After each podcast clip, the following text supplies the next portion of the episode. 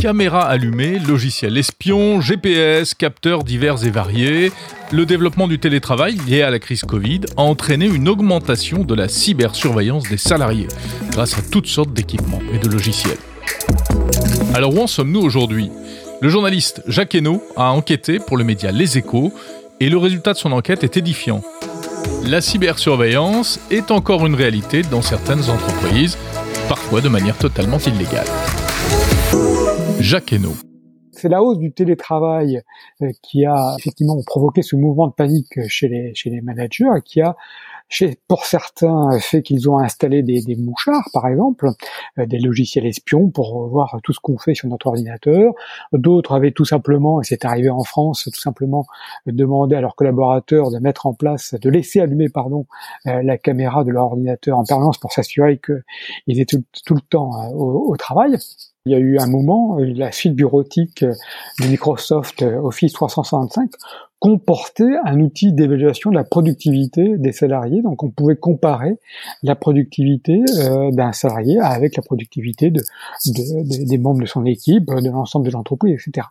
Ça a été, ça, ça, ça, s'est passé en, fin 2020. Euh, Microsoft a fait marche arrière euh, dès que apparemment beaucoup de personnes s'en sont rendues compte. Mais voilà, donc ça peut être tout simplement un, un outil de productivité tout à fait banal comme une suite bureautique. Et puis, il y a tout ce qui est illégal en France.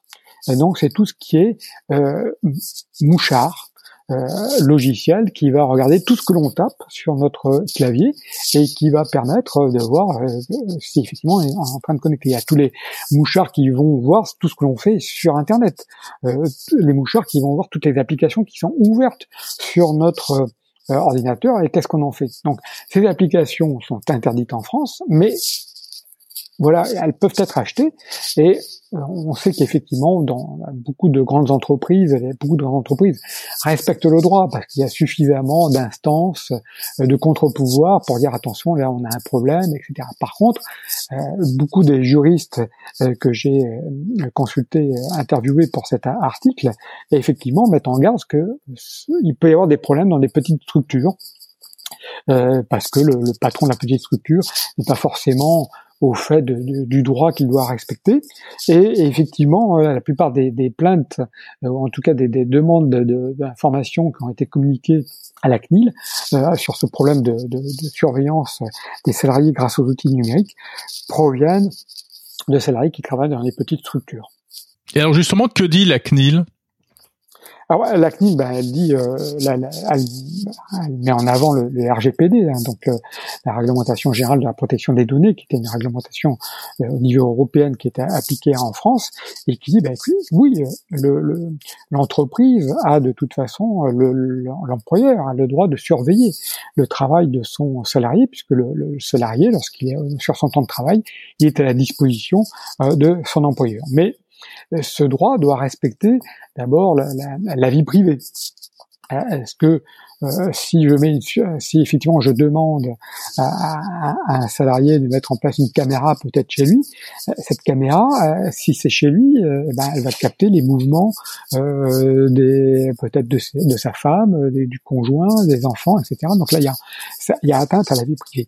Et puis il y a aussi, bien sûr, le respect de la proportionnalité. Lorsqu'on met en place un système de surveillance, un outil informatique de surveillance, il doit être proportionnel à la finalité rechercher. On ne peut pas, par exemple, utiliser le, GPS des téléphones euh, professionnels mis à la disposition euh, des salariés pour les fliquer en permanence. On peut éventuellement utiliser euh, ce, téléphone pour essayer le GPS de ce téléphone pour essayer de le retrouver s'il est volé, perdu, etc. dans certains cas très précis, ça peut être utilisé. Par exemple, lorsque un, un ascensoriste reçoit un appel, il y a un, problème sur un ascenseur, une panne avec une personne qui est bloquée dans, une cabine, l'ascensoriste, effectivement, à ce moment-là, a le droit d'utiliser le GPS des téléphones de ses salariés. Encore une fois, c'est des téléphones qu'il met à la disposition de ses salariés pour savoir qui est le, technicien le plus proche et donc susceptible d'intervenir le plus rapidement sur cette panne. Là, il y a proportionnalité. Jacques Hainaut, quels sont les recours éventuellement d'un salarié qui estime qu'il est euh, cyber surveillé, on va dire?